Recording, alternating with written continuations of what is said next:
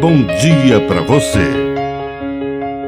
Agora, na Pai Querer FM, uma mensagem de vida. Na palavra do Padre Dirceu Reis. A ilusão das paredes. A beleza das paredes pode impressionar, mas é inútil se não existe para as pessoas pessoas vêm antes de paredes. E é preciso construir a casa, a sala, o templo, para que as pessoas possam viver naquele ambiente. Essa é uma arquitetura humana que sabe como colocar as paredes em função das pessoas.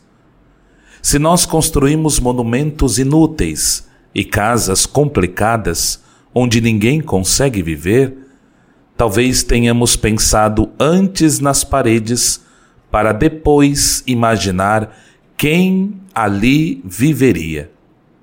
Pessoas valem sempre mais do que as coisas. Que a bênção de Deus Todo-Poderoso desça sobre você, em nome do Pai, e do Filho, e do Espírito Santo. Amém. Um bom dia para você.